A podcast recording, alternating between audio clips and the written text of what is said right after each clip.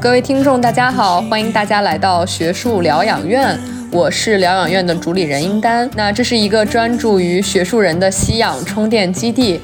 今天呢是我们的节目的第一期，我想先跟大家分享一下我做这档播客的初衷。我呢是从今年五月份开始就想要做这样的一个播客。那一方面是因为看到身边有一些朋友压力比较大，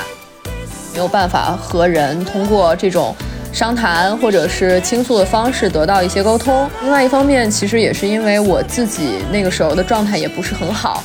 我感觉可能也想要通过和别人的沟通来获得一些心灵疗愈和自我成长。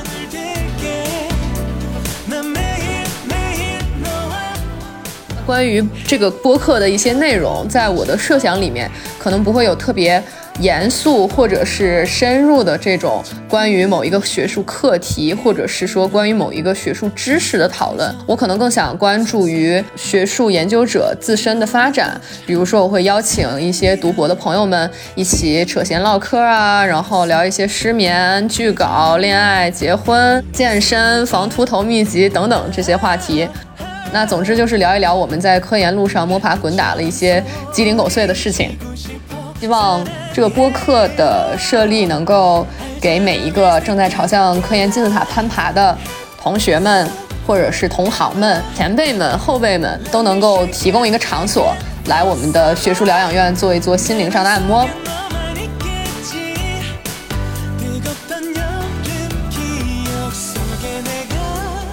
今天呢，我们这期节目邀请到了我的好朋友，呃，也是我的实验室的同事孙潇然，来到我们的疗养院和我一起畅谈博士生活。那萧然呢，是二零一九年博士毕业于滨州州立大学人类发展和家庭研究系。呃，目前他是在斯坦福医学院和传播系做博士后。今年的十二月呢，萧然也是即将入职明尼苏达大学家庭社会科学学院。那我们欢迎萧然和大家打一个招呼，做一个简单的自我介绍吧。Hello，大家好。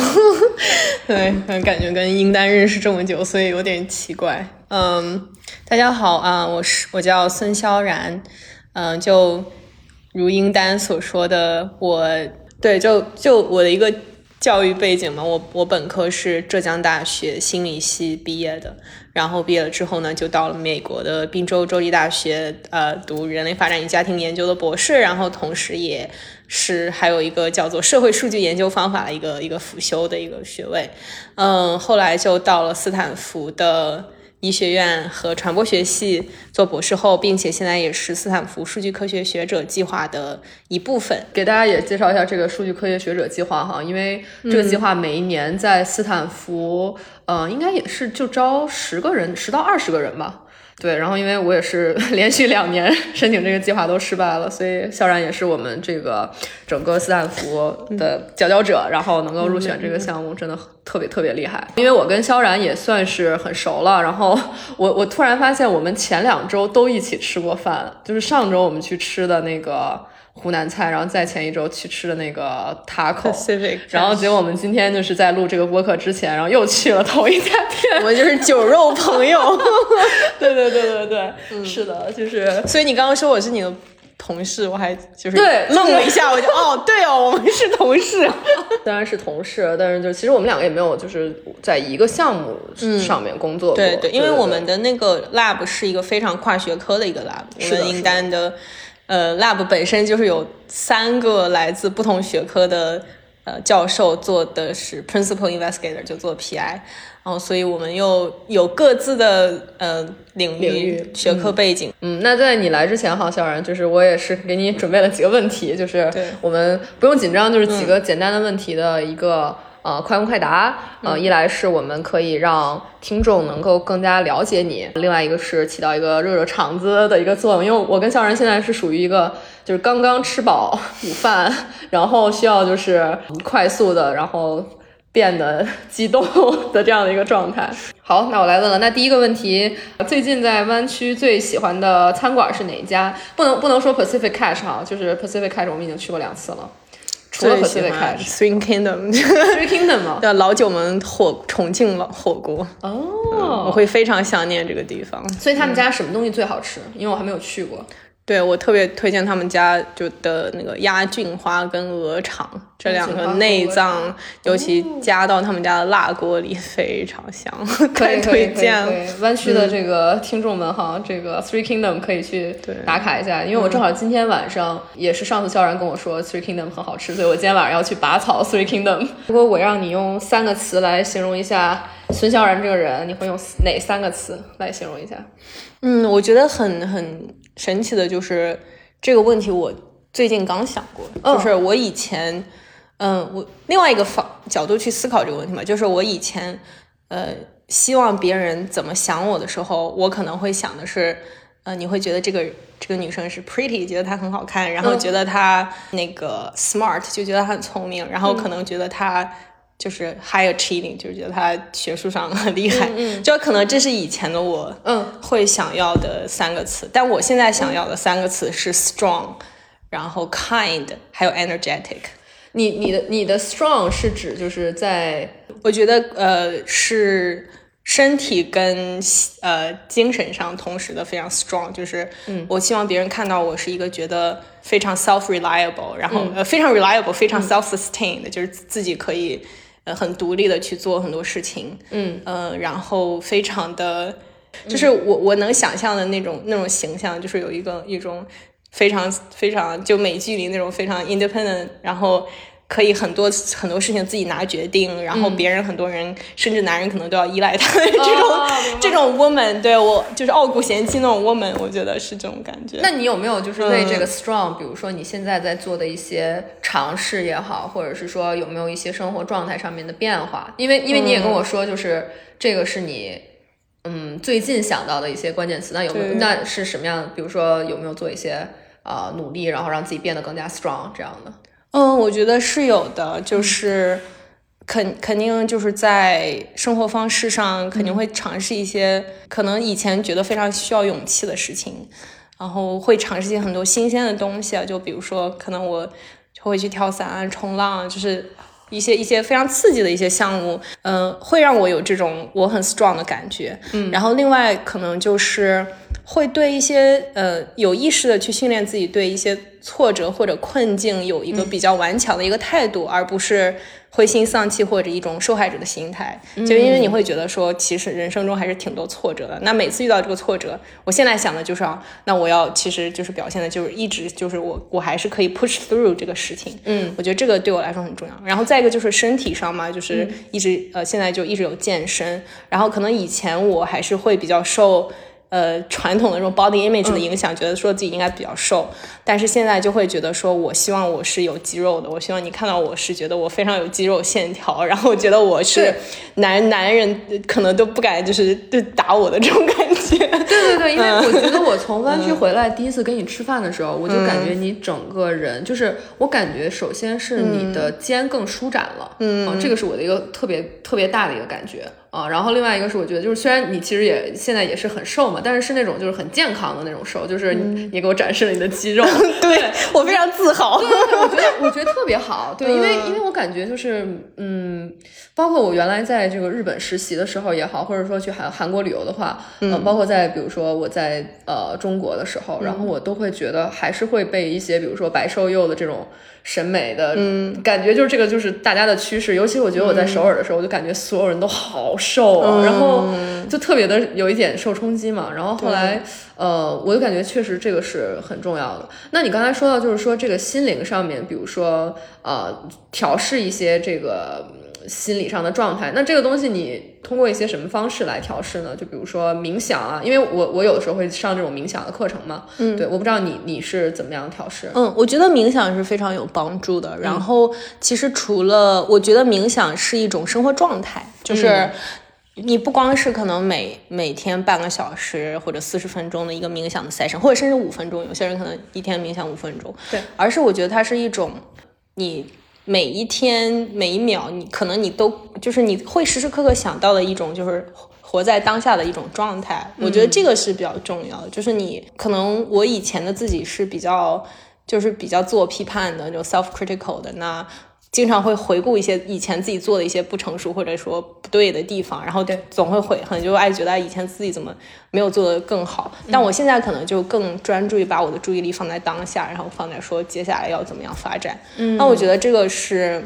一种一种思维上的转变，然后再一个，我觉得我的 therapist 就我的心理咨询师，嗯，对我影响还有帮助是很大的。你是在湾区这边找的吗？还是说他是他是一直合作的？我的心理咨询师是 L A 的，就是在洛杉矶的一个咨询师，但是他是就是一个线上平台的一个咨询师，然后那个是。呃，斯坦福是医保是完全 cover 的。哎，这么？对。哎，我感觉我亏了，因为我一直是就是自费嘛。然后对，然后我我因为我是从这个国内的一个平台上，所以我就一直是这样自费。对。哦，原来是 cover 的，天啊！那讲英语，但是我觉得我们都无所谓。对啊。所以，另外我觉得还有一个让我 strong 的一个很很重要的一点，就是年纪大了，经历的事情比较多。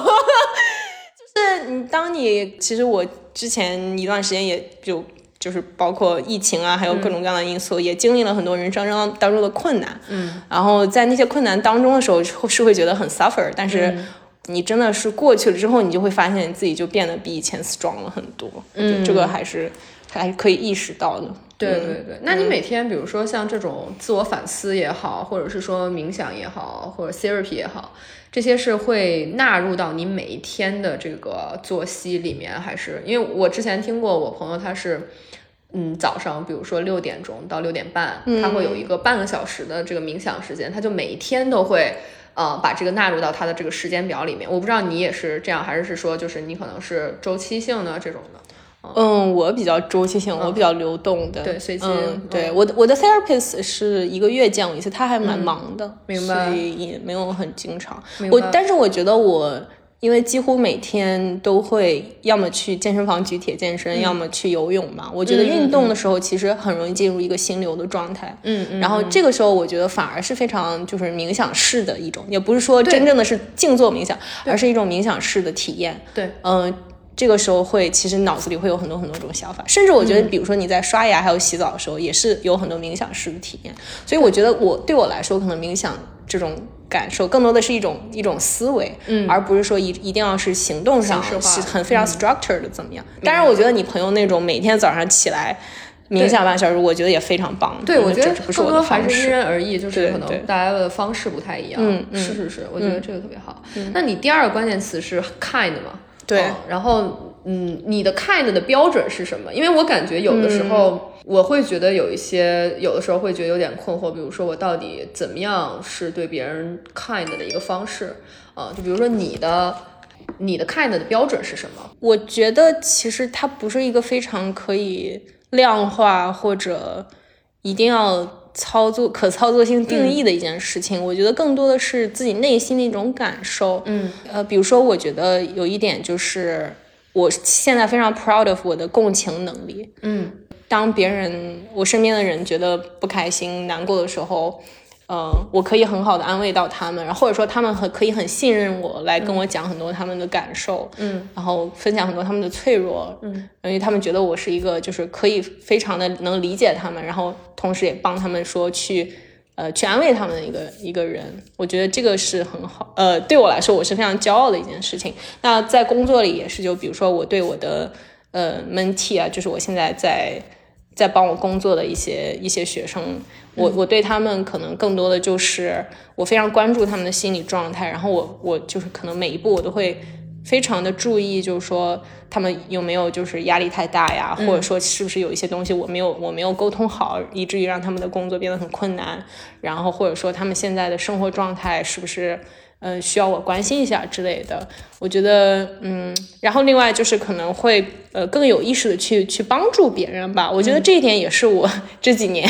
随着年纪增大越来越发现的一件事情。就是之前我很喜欢的一个播客主叫 Sam Harris，他曾经讲过一个慈善的概念，就是他这个慈善是，比如说他，嗯。哎，这个具体数额我忘忘记了，但是它的意思就是大概在于说，你可以每年给自己定一个小目标，就是说，比如说我我这每一年的这个百分之一的呃收入是用来做慈善的。嗯，那我当时听了这个话，我当时就觉得啊，你知道我们这个 early career 早期学者，我们其实自己也没有什么钱，我们现在还在存钱。但是我想到的是，那我什么还是除了钱之外，我是我是什么可以可以比较珍贵的呢？我想到的是时间。嗯，那我可能就是想，那比如说。我可以给自己定一个目标，就是我一年我可以花，比如说就是加起来可能，比如说二十个小时或者一百个小时，可以是完全不不计回报的帮助别人的这种，嗯嗯，我我会有这种 mindset，当然我可能也现在也没有很好的在 keep track 就在计时，但是当我有了这个 mindset 之后，我就会发现说，哎，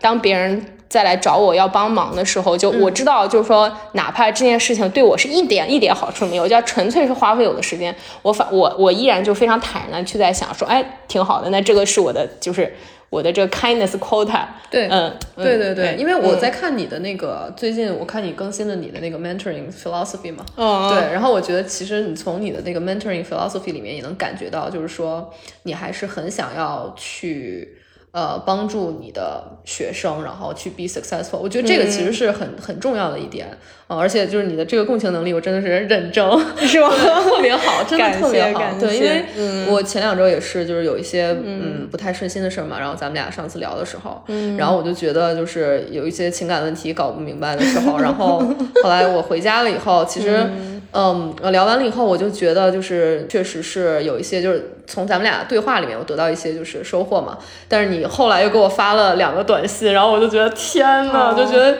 就是你跟我说就是就是。要想聊一聊，然后就永远可以找你聊，然后我就会觉得，就是对我来讲，就是 it means a lot，对，所以我就会觉得特别好，就这个真的认证认证，是的，我觉得以后能够这个听众里面想要这个当这个咱们孙教授的学生也会很幸福，真的，我希望是。对你第三个词说的是这个 energetic，对对，那你这个 energetic 你是说整体的一个对于生活的态度，还是说？我觉得其实我。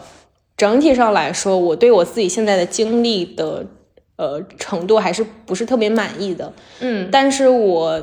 这个是我的一个目标。然后，而且我发现很多人在评价我，尤其是一些比较比起我们比较 senior 的一些学者来说，嗯，我觉得不少人评价我都好像在说，感觉我是一个很有感染力，然后很有精力很旺盛的一个人。嗯嗯，我觉得是。对，我觉得这一点其实给我带来了很多好运。嗯。对，因为我我觉得我每次，比如说跟你，咱们聊，有时候聊一些工作上的事情也好，或者是说聊一些呃情感话题啊，甚至是说可能就是聊吃这些事情，我都会觉得就是特别有正能量。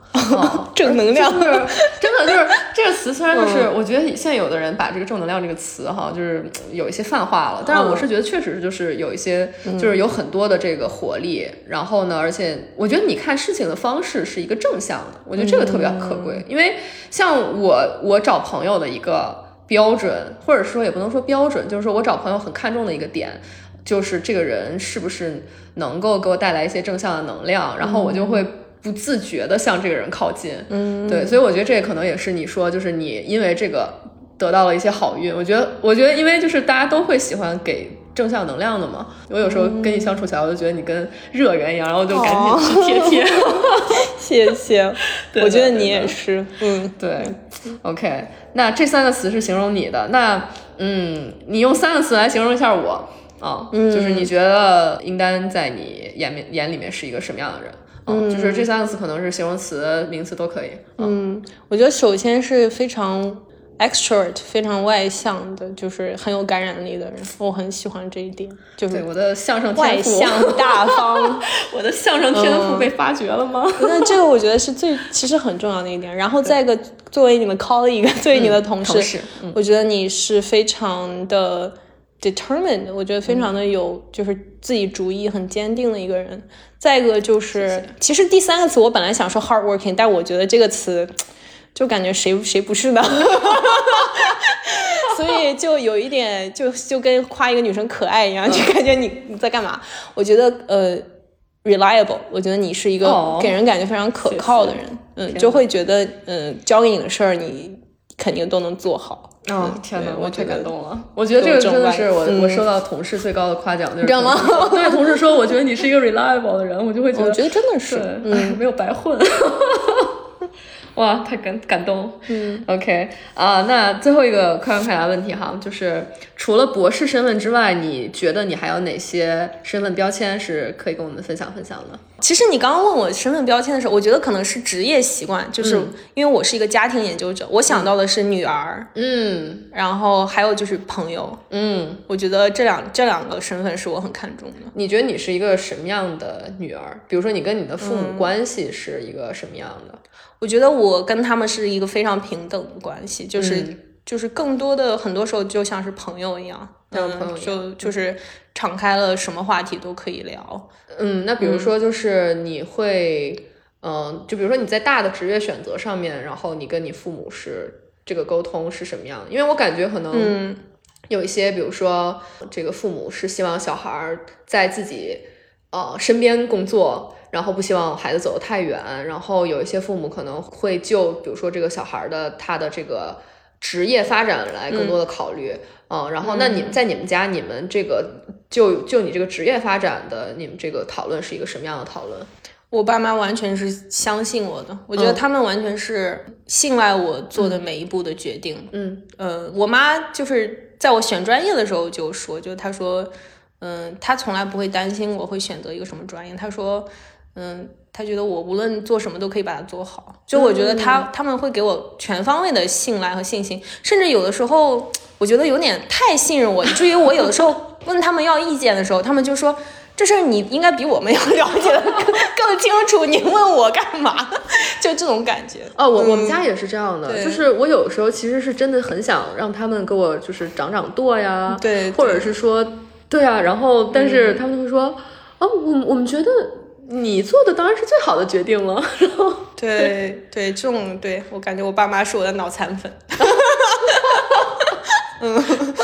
那那那你妈妈就是会这个，比如说跟别人去介绍你的工作，就是或者是说说我女儿是做什么研究的啊，然后这种的吗？应该不会说的这么细致，可能顶多就会说我女儿现在在美国做博士后之类的。哦，对，因为我觉得我我我们家就是我妈妈是一个非常有趣的，就我妈会跟别人说，就是说我我是做什么研究的，哦对，然后我我她就会说我女儿是研究这个新媒体，然后她会研究就是新媒体，就是你使用手机，然后是什么样的，那很棒啊，那很棒。嗯，对，我觉得就是真的就是不同的家长可能他们的这个 style 是很不一样的。嗯，是，那你上一次见到你爸妈也是好几年之前了吧？对，是嗯，其实是二零一九年八月份，就两年多以前，他们来美国参加我的毕业典礼。哦，然后疫情来了以后就就来过来也不方便了。对，但是当时他他们在美国应该是待了一个月吧。我们 road trip 就我们开车从宾夕法尼亚开到了加州，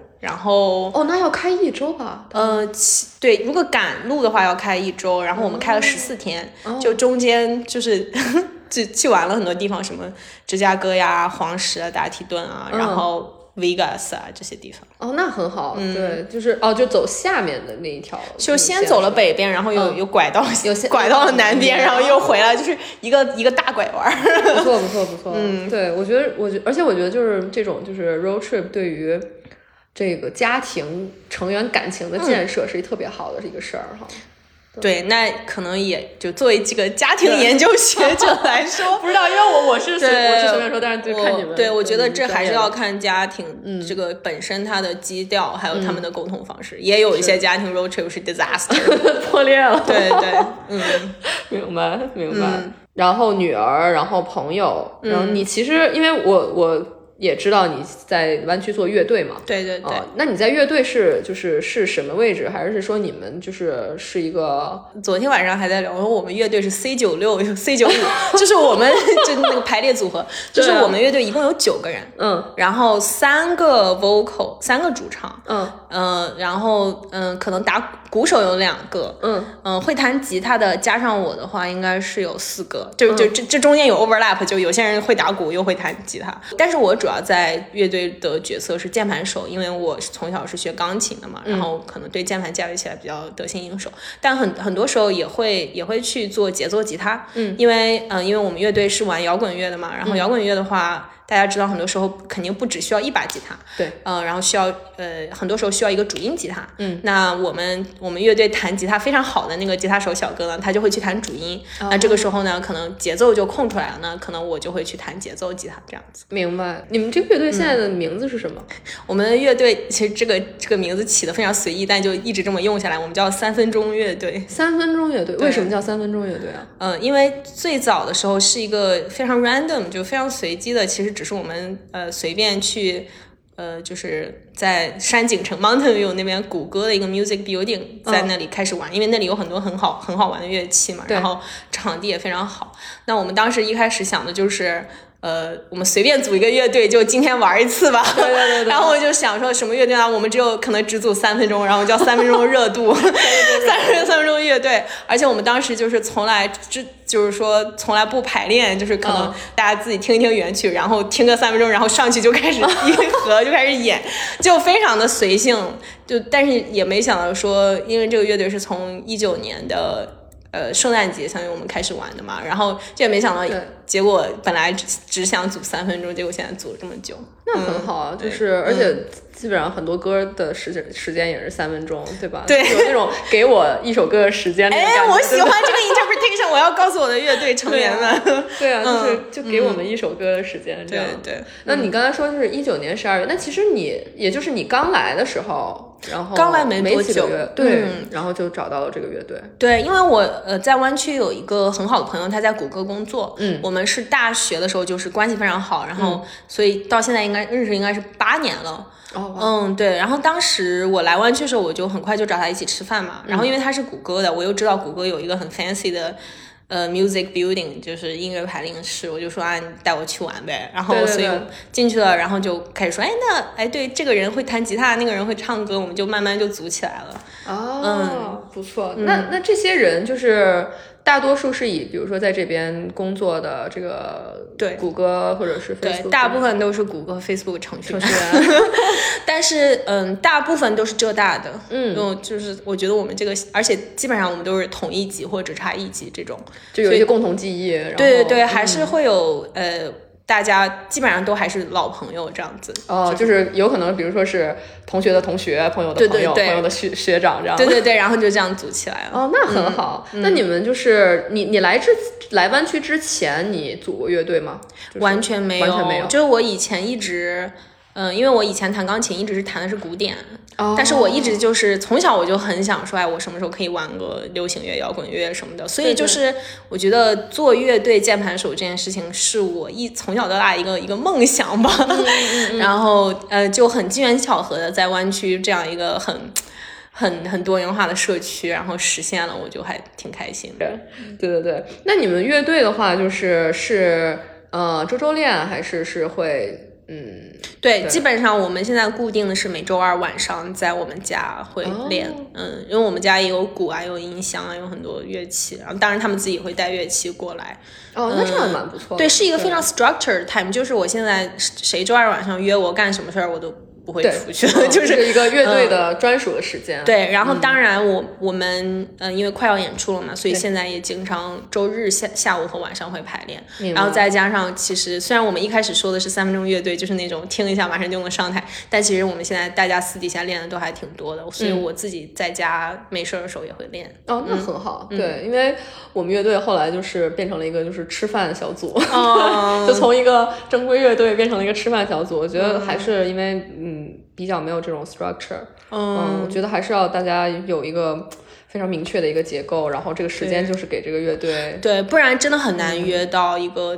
就 work for everyone 的时间。你如果要是这个去明尼之后，那你你还要就是跟这边，哎，对，远程，我觉得这个就是很伤心的一件事情，因为我们乐队现在发展的很好，我们最近刚。呃，明年就是这个 farmers market 农贸市场，对对对，湾区的农贸市场，大概他们我们给应该是我们给他们看了一个我们的 demo，然后他们说我们可以演，嗯、然后他们从二月份已经 book 到十一月份，一共有六场农 farmers market 的演出。哦，这么好，嗯，对，已经在 farmers market 要演了，所以，但是我我我很难回来嘛，我觉得可能我会我会回来几次会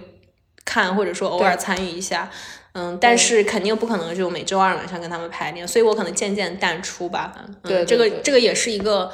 嗯很悲伤，但是我觉得也是很自然的一件事情。我现在在呃慢慢的去学会去面对和处理这件事情。对对对，我觉得肯定是就是一开始的时候会觉得有点难受，然后这个东西拿、从你的 routine 里面拿出去了嘛。对，但是就是我觉得呃。这个人的一生嘛，然后你总要经历这种时刻。而且学术界本来就是一个经常说告别的地方，对，因为我们就是经常会换来换去，这个就是我们工作的天性，所以没办法。对，但反正我觉得这个的好处就是，嗯，你可能虽然比如说。呃，没有办法周周参与参与这个排练嘛，但是这个乐队还是你的家嘛，就是你在湾区永远有这么一个港湾。我已经警告过他们不要另建一个微信群，我要不停的看他们的排练进度。没准人家现在已经有了，不要说了，我好难过。OK。Gotta be a reason for the dust and the dirt. The changing of the seasons never changed my hurt. So what's it worth? What's it worth? Worth another shot of whiskey and another sip of gin. Another drop of poison that is slowly sinking in. If we're going down together, better take another hit. We won't be here forever, so let's make the best of it.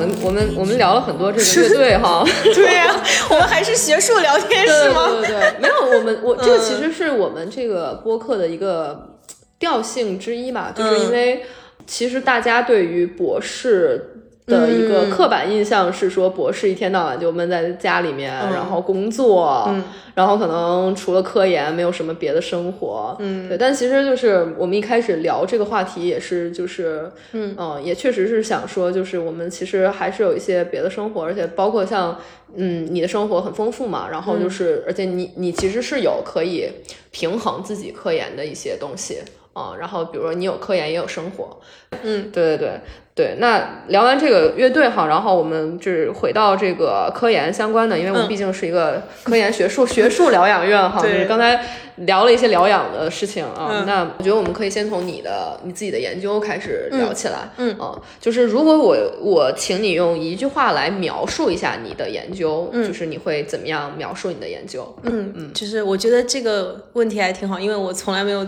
想过中文要怎么说？我想一下。对，嗯，我研究的就是家庭系统及其相关的文化环境如何影响青少年的健康发展。嗯，如果再加一句 P.S. 的话，就是呃，我比较的现在关注使用一些创新型的数据跟呃方法去研究研究这个问题。嗯，对，因为我我一开始就是。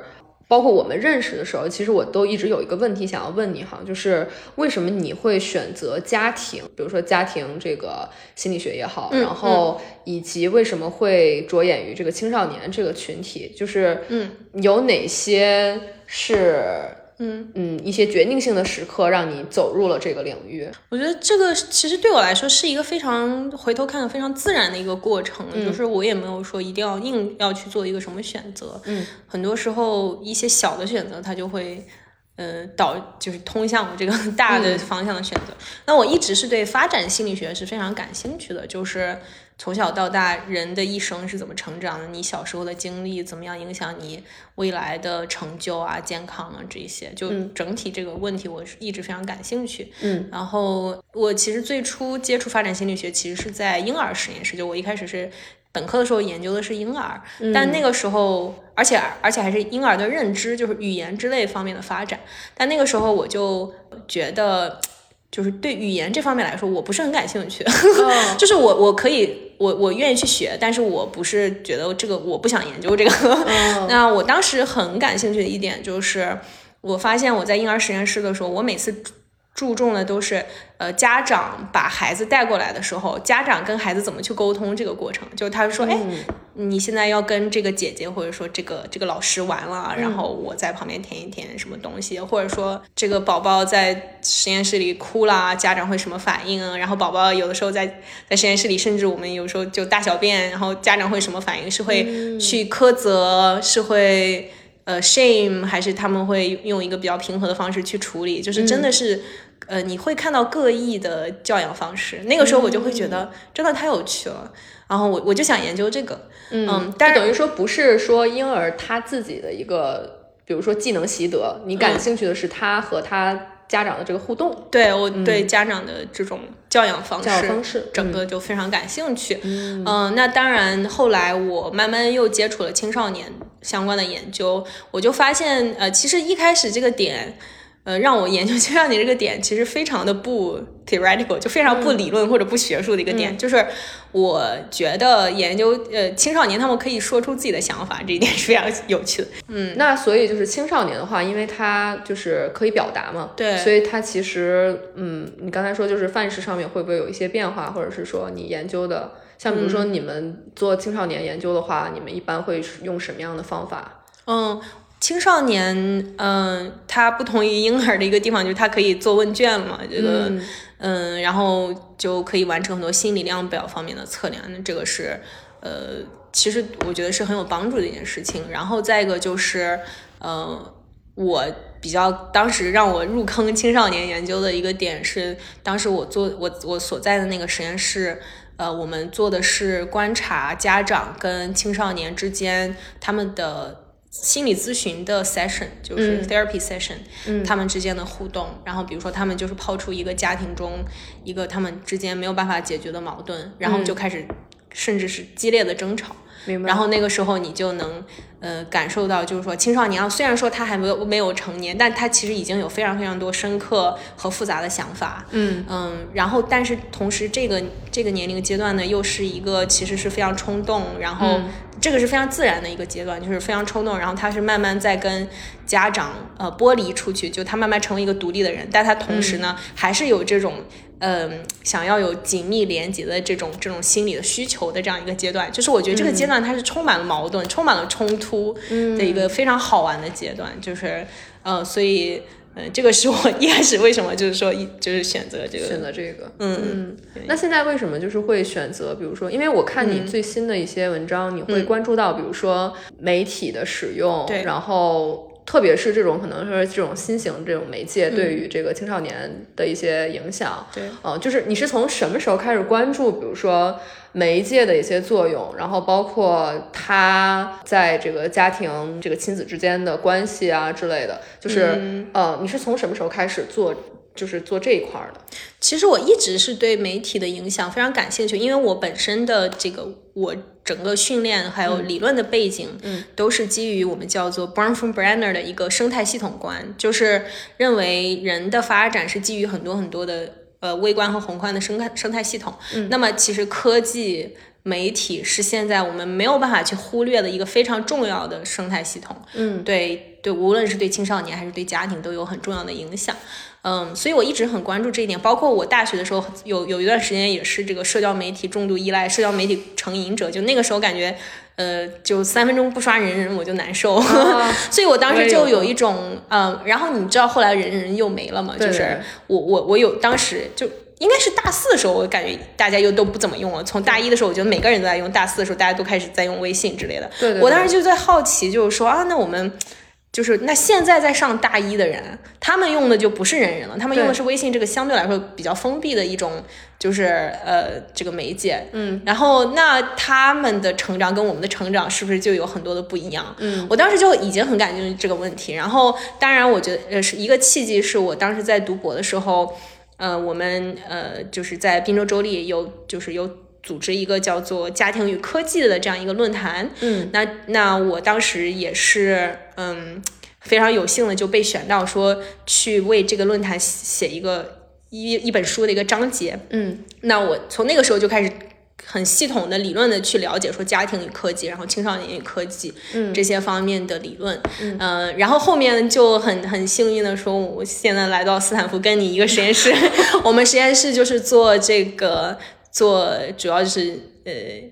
我我我要怎么形容我？我不知道你你之前会怎么形容？人类屏幕组对我们叫做 Human Screen on Project 人类屏幕组计划。呃，然后主要就是研究这个，尤其是手机这样的数字媒体对人行为的影响嘛。那我们很多很多的大量的丰富的数据都是来自于呃被试者他们的手机端。对，呃，我们有很多呃非常客观的这个手机上的行为数据去研究。嗯，那我呃通过一通过这些数据，其实我也。就更加的，就是强化了我对这方面的兴趣。嗯，呃，尤其是最近我，呃，我因为我现在在，呃，我自己在领导的一个一个一个研究项目，就是有有有一些基金在在做的一个项目，就是去呃用我们现在的这个屏幕组范式去收集这个青少年还有他们家长手机上的数据吧。嗯嗯，然后那你们会关注哪些？比如说，呃，你是会关注他的？呃，比如说社交媒体使用这些，还是说你会关注，比如说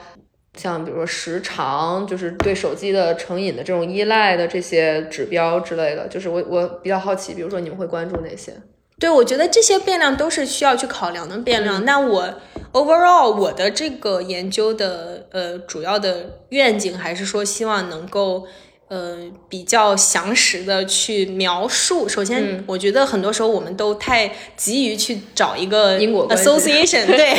因果关系。我觉得首对，我觉得嗯首先是我们这么创新的一个这么这么呃神奇的一个一个数据集，我要先去描述说青少年到底在青少年还有他们的家长到底在手机上在干什么。嗯，我觉得现在没有人能回答这个问题，甚至那接下来就是因为我还有就是说心理学相关的背景，尤其我比较关注心理健康之类的，那我就觉得说呃。还有家庭关系，那就是对呃这个青少年对手机的使用如何影响他们跟父母的沟通啊，然后如何影响他们的这个心理健康啊、抑郁、焦虑啊之类的这些方面的。你你觉得就是说，像因为我们也聊了一些就是关于这个项目嘛，嗯，你觉得就是像手机或者是社交媒体这些，我们所谓的这种数字媒体，到底对于家庭关系产生了什么样的影响？就是在你的研究里面，你感觉？是一些什么样，有一些什么样的基本的一些发现，嗯，他他可能也不是说这种结论式的哈，但是就是能不能跟我们分享一下？嗯，我觉得这是其实是一个非常大的问题，就是我我觉得你现在问我，我可能可可以写一本书了，我觉得对对对，就是我可能现在论文库里一上百篇文章，对对对，在讲这个事情，嗯，不，其实是上千篇，因为我现在在做一个综述类的文章，然后我那个综述类文章大概有一千篇。的文章在分析，然后就全都是关于家庭与科技的，嗯，所以是有很多很多种方面的，嗯嗯，对，在我看来，我比较感兴趣的，呃，一点吧，就是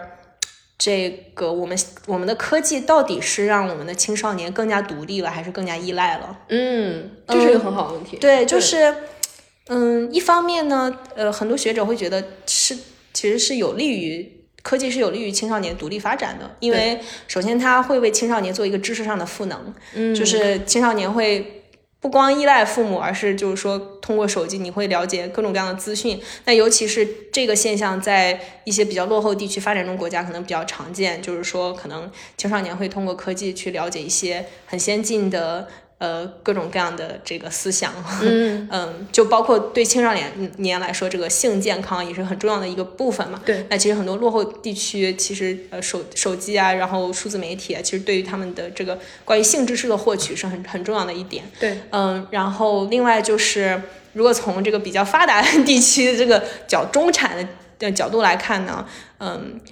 我们是认为就是手机的出现让父母其实更容易 let go 了。就是因为更容易放手，对，更容易放手，更容易让孩子去自由探索，因为他知道说，嗯、呃，那你你以前我不知道怎么联系你，我可能就不愿意让你出家门儿，就是我以前你你放学你就得回家，你、嗯、你不要去跟其他朋友玩，对吧？对对对。但是现在，嗯、呃，可能，嗯、呃，有了手机之后，父母就会觉得啊，反正我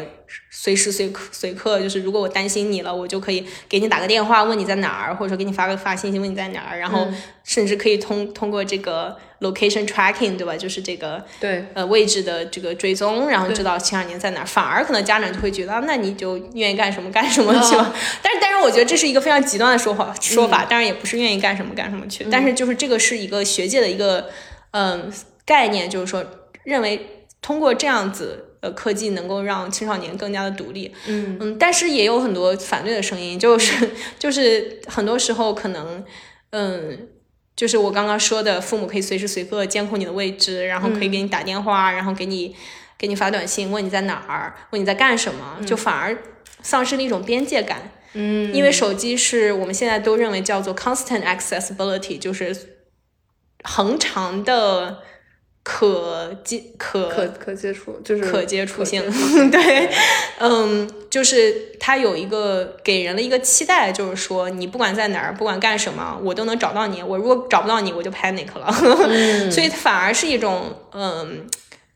成为这个父母这个控制的一种工具。嗯所以就是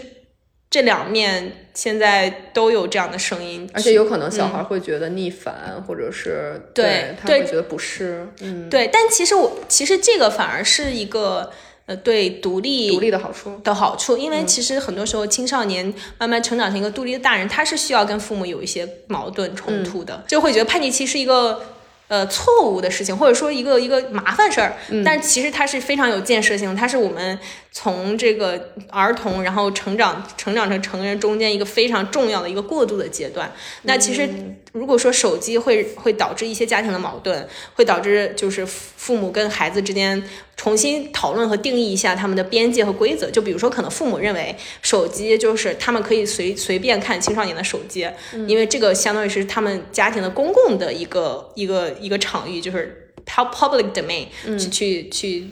呃，关注一件事情，但是可能青少年觉得这是 privacy domain，就是青少年可能觉得这我这是我的隐私隐私范围内的东西。那他们两者之间对这个手机上的内容的不同的呃观点、不同的态度，其实可能就会导致一些碰撞。嗯，那这些碰撞，呃，就是好好沟通下来呢，其实可以非常的有利于这个家庭边界感的重新的定义。明白，嗯嗯，就相当于其实因为他会有这个，也是因为就是他开始形成自我意识，对对，然后他也需要可能通过这种冲突，然后不断的去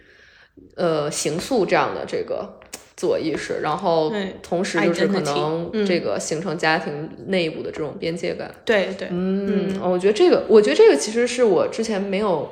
呃太去想的一个方向。我觉得确实是一个，因为感觉普遍意义上就是大家觉得青春期是一个特别不好的事情，嗯、但其实我感觉就是确实是，就是一个是我们讲就是这个社交媒体也好，手机也好，这些数字媒体可能是在。呃，调节或者是说，在这个有一些中介的一些作用，嗯，然后所以其实，嗯，大家对青春期的这样的一个事情也没有也没有必要，就是说它一定是一个刻板印象里的坏，或者是，对对对，嗯。啊，我觉得这个特别好，嗯，我刚刚其实一直很想分享这个案例，就是说为什么我我觉得我接下来的工作重心都会放在科技跟青少年，然后会带一些家庭，嗯，就这方面的研究上，就是嗯，我们的数据真的让我看到，就是真的会有青少年，他可能。嗯，比如说，你看，你感觉他大概是比如八九点上床，然后他就打开了手机，开始刷抖音，嗯，然后一直刷到两点，六点，哦天啊，我真的在 data 里面看到有这样的青少年，哦。我就跟着他们一起刷抖音，就是我看他们的数据，然后因为因为我们这个数据是截屏数据嘛，就是我们我们的范式是每五秒钟从这个被试者手机上截一次屏，对然后传输到我们的这个安全的数据库里。对那其实我在去看数据库的时候，我就发现了说有青少年就是真的会是这样子，嗯我就觉得哎，它的屏幕怎么一直亮着？是不是我们的软件收收数据的软件出了问题？哦而且而且咱们不是有那种就是充电的时候可能它一直在截屏，对对对对，但是我我后来发现那个青少年他不是的，他真的是一直在用那个是抖音一直在刷刷刷，而且抖音上的这个内容又不是说完全是极化的，它其实很多样的，但是它可能某一个点他会他会去就是做那个推荐算法，但是我觉得他这个推荐算法做的是非常精巧的，让你感受不出那个推荐算法。对对对。然后你就会发现，他从比如说，嗯、小狗小猫的视频，然后化妆化妆美妆博主，然后再到什么 relationship tips，就是有人给这个情感建议，你就会想象，你想一个青少年，他从躺上床上八呃八点一直到早上六点，一直在刷快十个小时，一直在刷抖音，嗯。对，然后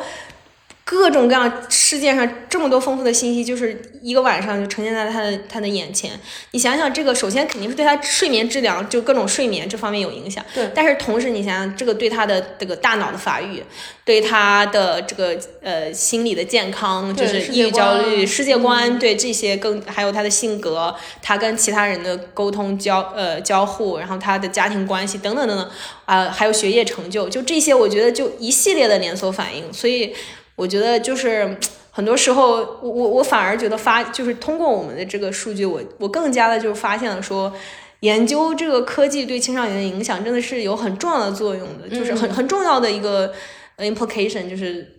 就是很重要的一个一个一个一个领域。就是不好意思，我的很重要的一些就是意义也好，很重要的意义对嗯这个。嗯我们经常其实会说说这个研究有什么样，就是嗯，你怎么样评价一个研究的好坏哈？就是嗯，反正对我来讲，我觉得可能就是两部分，一个是看它的理论贡献，然后嗯但还有很重要一部分就是看它的这个一些对于比如说政策也好，对于这些现实一现实世界到底它是不是一个有用的一个研究？对嗯，我觉得这个其实是是是很有意义的，因为我们之前也是用这个数据嘛，然后我们做了一些呃这个不同国不同的这个语境下面，然后大家用手机的一些呃一些描述性的一些研究。那其实我我觉得现在还是一个没有定论的事情，这个就是我我我现在的研究要做的一个事情，就是到底是这个我们对手机的这种过度使用导致了我们的一些问题，比如说抑郁焦虑啊，嗯还是说其实我们的抑郁焦虑导致了我们对手机的成瘾？嗯就是这个因果的呃方向其实还是没有完全明确的，因为现在大多数的研究还是一个横断式的相关性的研究，是。所以我们不能通过一个呃一个数据点的这样这种相关性的研究，我们就说一一个一个显著的这个 相关关系，我们就说哎呀，手机对青少年是有这个负面影响。那其实可能是另外一个方向方向有可能是因为我很焦虑，比如说，然后我需要用手机去平复我的情绪，是，那这就是另外一种故事了。所以对我觉得还是要比较谨慎的去研究，是呃，然后这些研究呃反过来去就是引导政策吧。是是是，嗯，对。May God bless and keep you always. May your wishes all come true. May you always do for others let others do for you.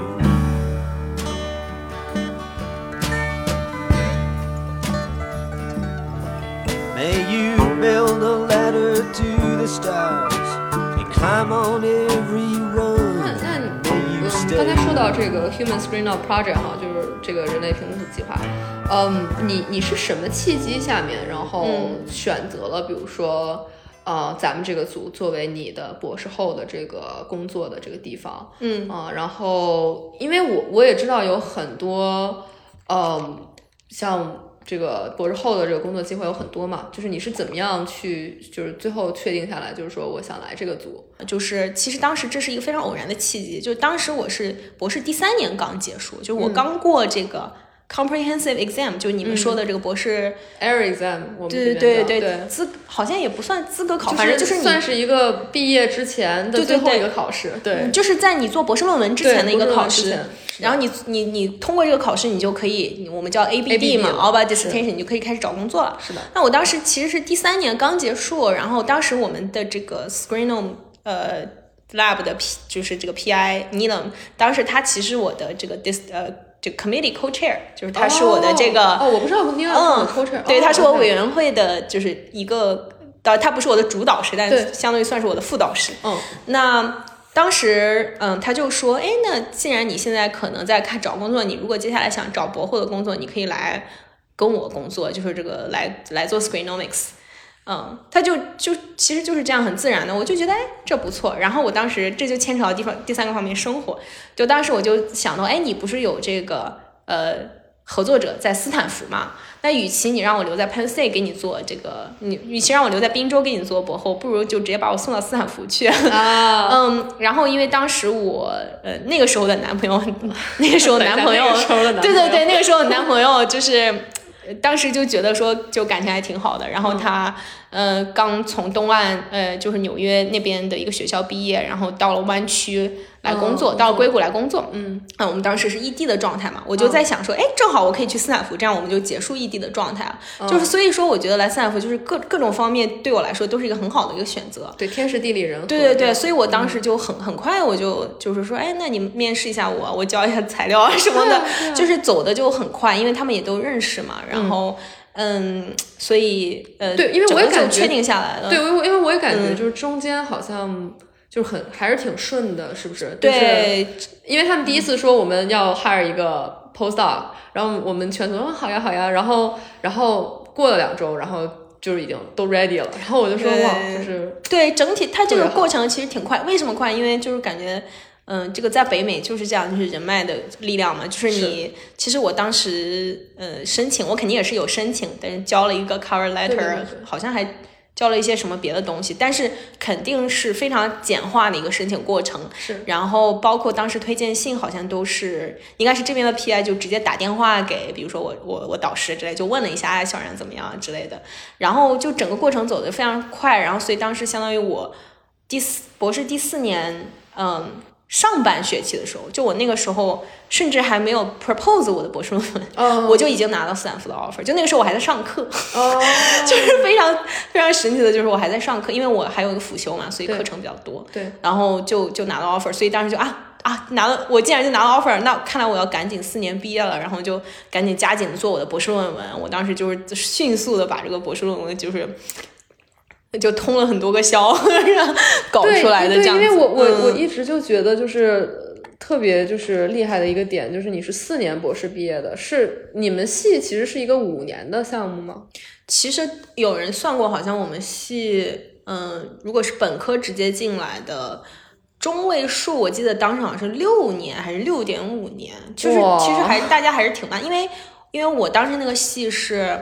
呃你是你如果是本科进来的话，你要先拿一个硕士学位。对，当然，当然你一开始就是开始做研究，而且你一开始就是就是全额奖学金嘛。但是是你中间要拿一个硕士学位，呃，然后有些人可能拿硕士学位就要花三年的时间。嗯，那那你然后你再花三年时间去做博博士，嗯其他的任务，那不就是六年就出来了吗？那如果你现在站在现在这个点哈，就是你回顾，比如说 postdoc，因为也快两年了嘛，嗯，哦，你两感觉年多了两年多了，对，嗯嗯两年多了。你觉得你达到了哪些目标？然后有哪些是跟你之前期望的不太一样的地方？嗯嗯，首先期望非常不太一样的地方就是这个疫情这个事情，没有人能预料到。哎，不好意思，声音有点大。没有没有我希望没有爆麦。不会不会不会，就是我想象的，就是你知道吗？来了之后，天天混在校园里，尤其斯坦福这么多神人出没的地方，到处去泡各种 seminar，然后认识各种各样的人，就感觉哎呀，好幸福啊！结果我来了没多久，这个就疫情来了，然后就大家就闷在家里，所以你说我在斯坦福做了两年多的博后，其实我是在家里做了一年 一年半多的博后。嗯，所以这个是觉得肯定就是没想到了嘛。嗯我觉得比较让我满意的一件事情，嗯，当然首先就是让我对大数据这方面有有比较多的了解，我觉得这个是，嗯，肯定是我预期当中的一个收获。嗯，还有一个也算是预期，但是还是比较让我惊喜的一个收获，就是它真的是一个，我真的现在相信博后是一个让你呃真正的变为一个独立研究者的一个阶段，就是。怎么说？我觉得就是，嗯，就是一个很好的从这个博士生转折到一个独立的 PI，一个独立的教授的这么这么一个很好的阶段。因为我也可能是因为我我我只博士只读了四年嘛，而且我四年之前就只是一个本科生而已，就中间也没有工作什么经历，就是确实其实是经历是比经验是比较匮乏的。嗯，我记得我当时。哪怕我是在这个博士论文答辩答辩的时候，有一天晚上我就忽然惊醒，然后就突然有那个呃 anxiety attack，就是非常焦虑。我当时就突然就想说，我真的就准备好了吗？就是你现在让我想象一下，我做助理教授，嗯，我根本没有办法想象我是一个助理教授，就是，嗯，就是我就没有办法想象啊，我能带一个实验室，我能带这么多学生，我能自己独当一面去升基金，就这件事情，我是就是，我就觉得这事情我都不知道去怎么怎么去做，就是我 mentally not ready，就是我心里都没有没有去建设好。觉得我现在就是这个状态，我觉得是非常正常的。然后，但是我我跟你说，我到斯坦福做博后大概一一个学期不到的时间，嗯，我我就突然发现，我当时想的就是 I can't wait to be an assistant professor professor。我当时就觉得我、我准备好了，而且而且我觉得我我就迫不及待了，我想成为一个独立的 PI。你你这个是什么样的信号？就是你心里面的哪？就是比如说，对于我来讲，我觉得我的嗯焦虑是在于，我觉得我可能在一些大的决策上没有办法决策。比如说，你让我做一些方法上的决策，嗯我觉得可能会稍微有点难度。但是你有这个，比如说你，嗯，等不及要成为这个助理教授，是是哪一部分的信心，或者是说哪一部分的信号让你有这个感觉？我觉得非常重要的有两点，第一点就是你刚刚说的，我加入这个 lab 其实也有做一些比较这个结构性的一些服务服务上面的，就是我我当时是相当于是有点类似一个实验室管理员，就是实验室 coordinator 这么一个角色，因为我们还有三个 PI 嘛，然后上有三个 PI，下有一堆学生，上有老，下有下有小的感觉，就是你要组织一个实验室，我就觉得这么复杂的一个实验室，我要是能把它组织好了，那我以后跟组织什么样的实验室都可以。对这是一个锻炼。再一个就是很重要的一点是我申申请基金的经历，因为当时嗯我。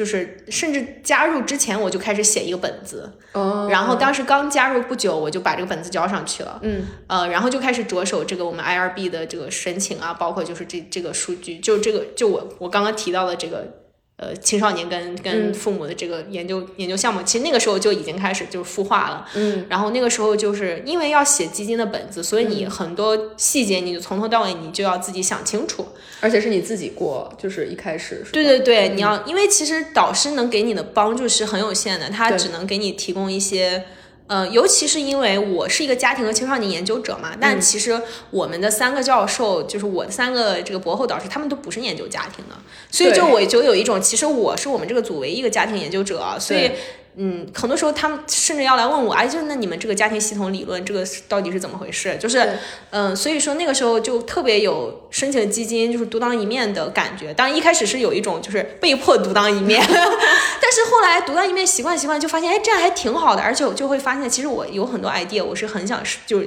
自己去实现的。然后我也知道说接下来应该要怎么做了。就你哪怕让我现在真的让我马上去当一个 PI，我拿着这个本子，我我觉得当然还有一些细节需要 figure out，执行过程中肯定还是需还是会有一些问题。但是我就整体就觉得说，哎，其实我都把它写下来之后，我觉得好像也没有那么难了。嗯，明白。嗯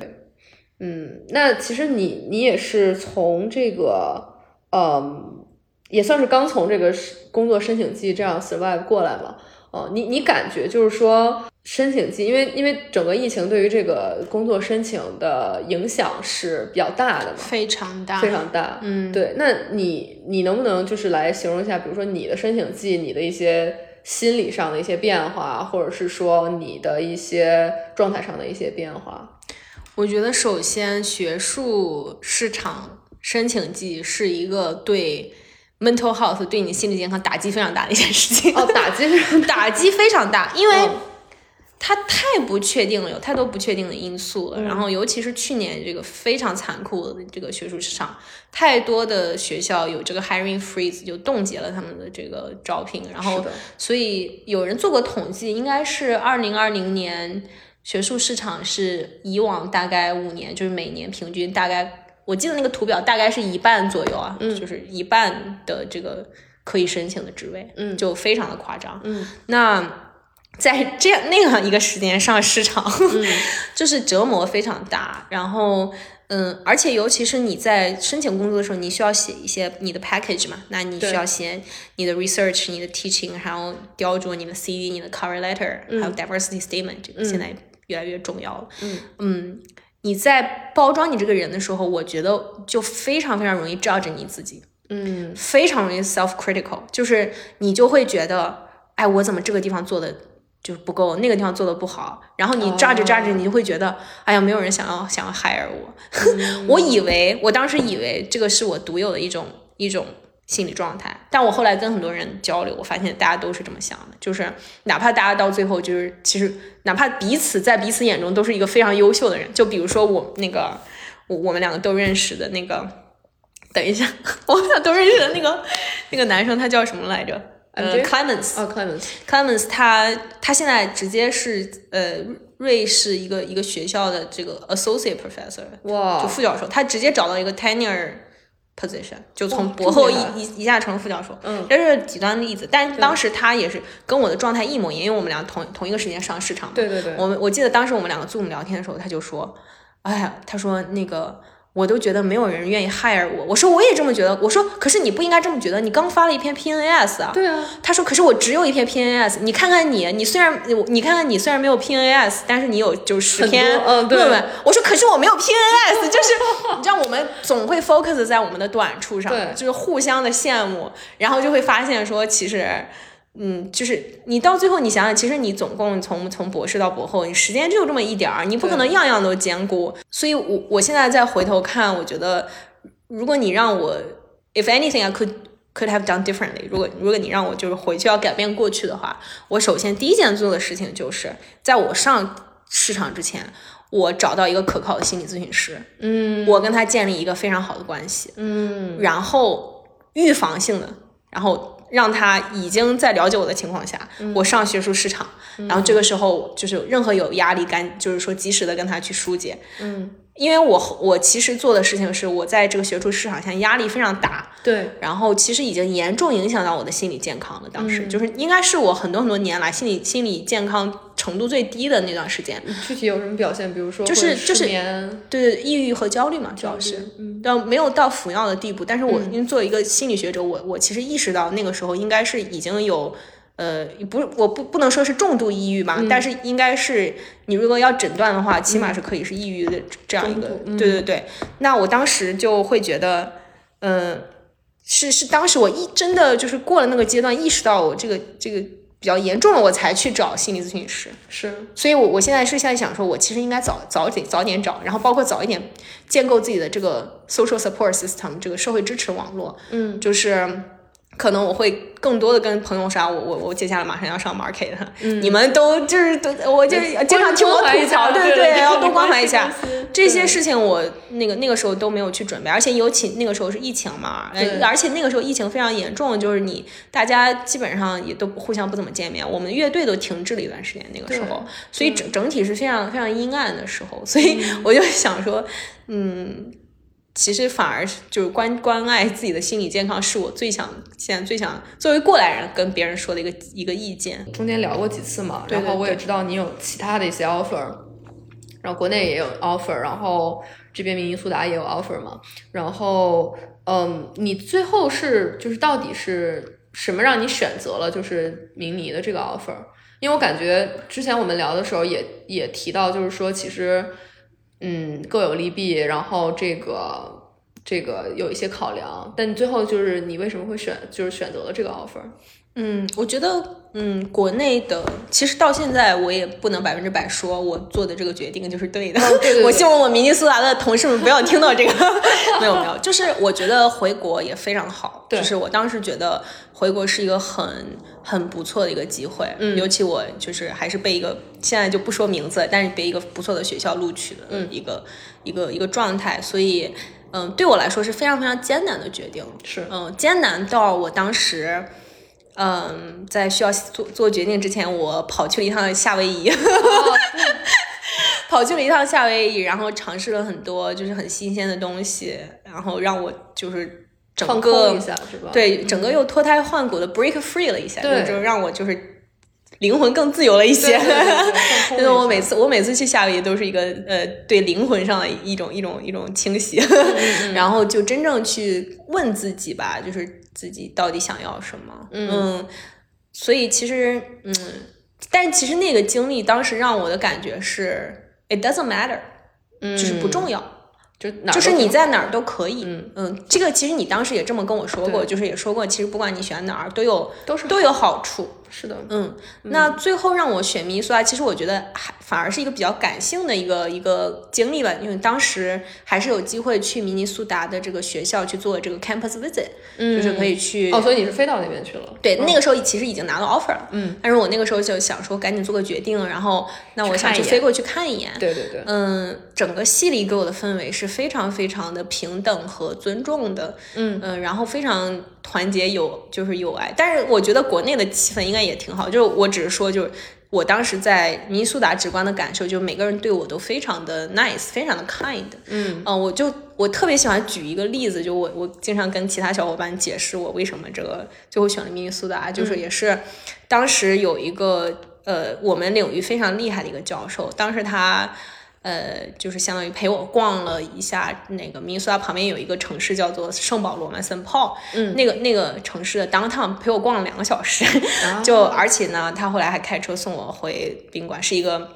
呃，old lady，就是她是一个女教授，然后非常的 caring 的感觉。然后当时她在车上，她就问我，所以你你觉得你现在倾向来我们这儿吗？嗯，然后我就说，呃，就是诚实的讲，就是我觉得，呃，还是这里还是非常吸引我的，但是我现在依然做不下来决定，就是因为，嗯、呃，我就是真真的还是挺想回国的，而且尤其是就是家人原因啊之类的，就是还是想说回去跟父母团聚，尤其是疫情下嘛，现在也很困难，对。跟父母团聚啊，跟这个奶奶啊 团聚这种那，肯定岁数也大了。当时他给我的一个反馈就是没关系，他就说你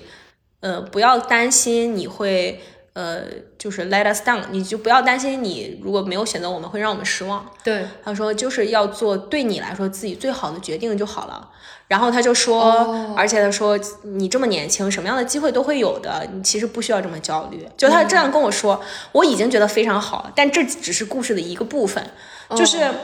我我后来回回到加州之后，我我开始给给就是我 campus visit 见到的那些人发邮件嘛，就跟他们说一下感谢什么的。嗯，我给这个教授特意发了邮件，然后他给我回的邮件是跟我道歉。啊，为什么？他跟我道歉，就是说，嗯、我突然意识到那个时候我们在车上说的话，好像我变我成为我我三我三号把你当成我的那种女儿的感觉，就是我我，因为他年纪比较大，六十多岁了吧应该，然后他就说我成了一个智慧长者的那个模式，但是他、哦但是他就说，但是我想让你知道是我是。Treat you very seriously，就是我是完全是把你当同事跟同伴去看待的，对对你不要觉得我是就是那个意思，就是说我我当时可能会让你觉得我是居高临下的，但其实我是完全是把把你跟平等的看待的。我当时就觉得我根本都没有想到这一层，好吗？我就觉得您也想太多。我当时就觉得 be my mentor，你当然要，你当然作为一个长者，你当然要给我一些人生建议，我觉得非常有帮助呀。对就是但是他不仅这样，他还更 conscious 一点，就是他非常有意识的去去强调，就是说我们是平等的关系，而不是就上下级的关系。对我没有要说教你，然后我对对对没有要给你注入任何我的价值观，对然后哇，对，当时哇，整整个就民宿啊就是给我这种非常平等、非常 peace、非常非常就是包容的这种一种环境，我就觉得就是很爱。对，那那确实是，嗯确实是。但是我觉得可能国就是我觉得国内也有国内的好，但是只是因为我当时没有机会说。呃，又回飞回国看一下，我也没有机会去见一下国内的那些学者和同事，嗯。所以就是我觉得本身我做这个选择、做这个判断，其实也不是特别公平，就因为毕竟还明尼苏达还是还是亲身去了，对对。对但是可能所以说我就说这个这个决定到最后其实还是挺挺感性的一个决定，嗯，是是是是，对。那你刚才说到，就是说你要招自己的学生嘛，嗯，然后我也看了你的网站上，就是有一些基本的，比如说你期待跟什么样的人合作，然后以及你的一些，呃，你的 mentoring philosophy，对吧？对。你的这个做 mentor 的一些哲学。啊、那嗯，我们因为我们今天这个播客，可能一些听众也是你这个方向的一些这个学生，然后啊、嗯不如就是你也可以打个广告，然后比如说说一说自己想要什期待什么样的学生，嗯对。首先我还是希望说我的学生能跟我的兴肯定是兴趣要 match 嘛，就是，兴趣相符，兴趣相符，符，然后肯定是要对青少年研究、对家庭研究感兴趣，这、嗯。这两点是很重要的。然后再一个就是对科技研究感兴趣，就科技和数字媒体研究感兴趣，因为这个。屏幕组计划，我确实是会持续去做的，所以我希望我的学生也可以一起一起去跟我合作这些东西。嗯另外，我还是希望我的学生有一些这个数理统计的背景嘛，就不需要不需要什么事情都知道，但是起码我觉得有有一些基础可以让你去呃有一个 open 的还有自信的心态去学习这些先进的技术和方法。嗯我觉得这个还是挺重要的。就是比如说你愿意去上一些统计系或者说这个计算机系的课程，明白嗯，去未来去分析我们这些数据，嗯，我觉得。嗯，这个是我比较，这些是我我觉得就是说硬硬性方面我比较期待学生的点吧。好的，播客的听友们，就是 如果感兴趣的话，欢迎给我们这个孙小然助理教授，然后发邮件。对对，然还还对，还有一个就是我刚刚想说的，就是因为我是算是就是十二月份入职嘛，就是如果是你现在申请，然后相当于明年八月份来的话，你将是我第一个或者第一批学生，所以就是有一种开启新大陆的感 觉。然后我的实验室一开始肯定是比较小的，嗯，然后所以我觉得更我我会对。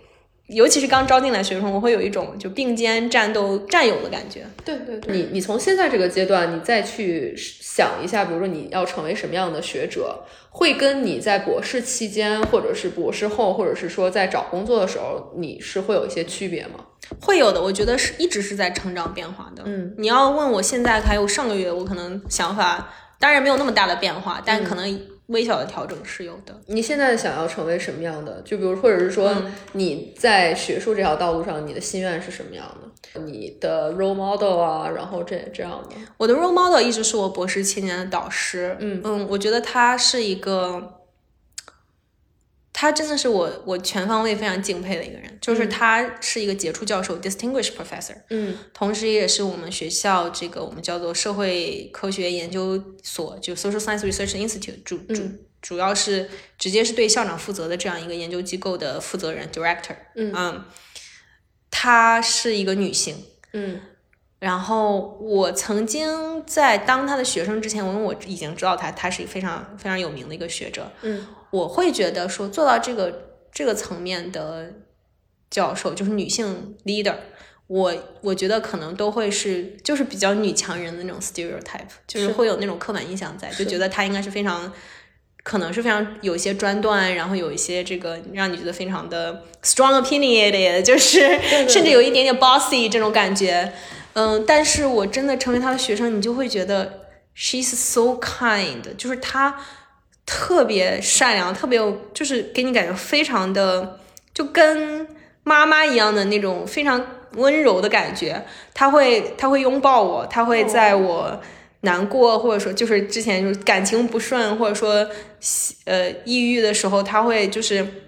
非常非常温柔的对待我。他会他会是那个跟我说。啊，那你这个星期放个假吧，你别干了，你 去出去玩一下之类的，这样一个角色，我我想成为他那样的人，就是我想成为一个，当然在学术上非常有建树，甚至可以承担一些领导性角色的人，嗯，但同时我希望我也一直是一个非常温暖的人，非常 kind，非常呃温柔，然后可以呃让别人有一种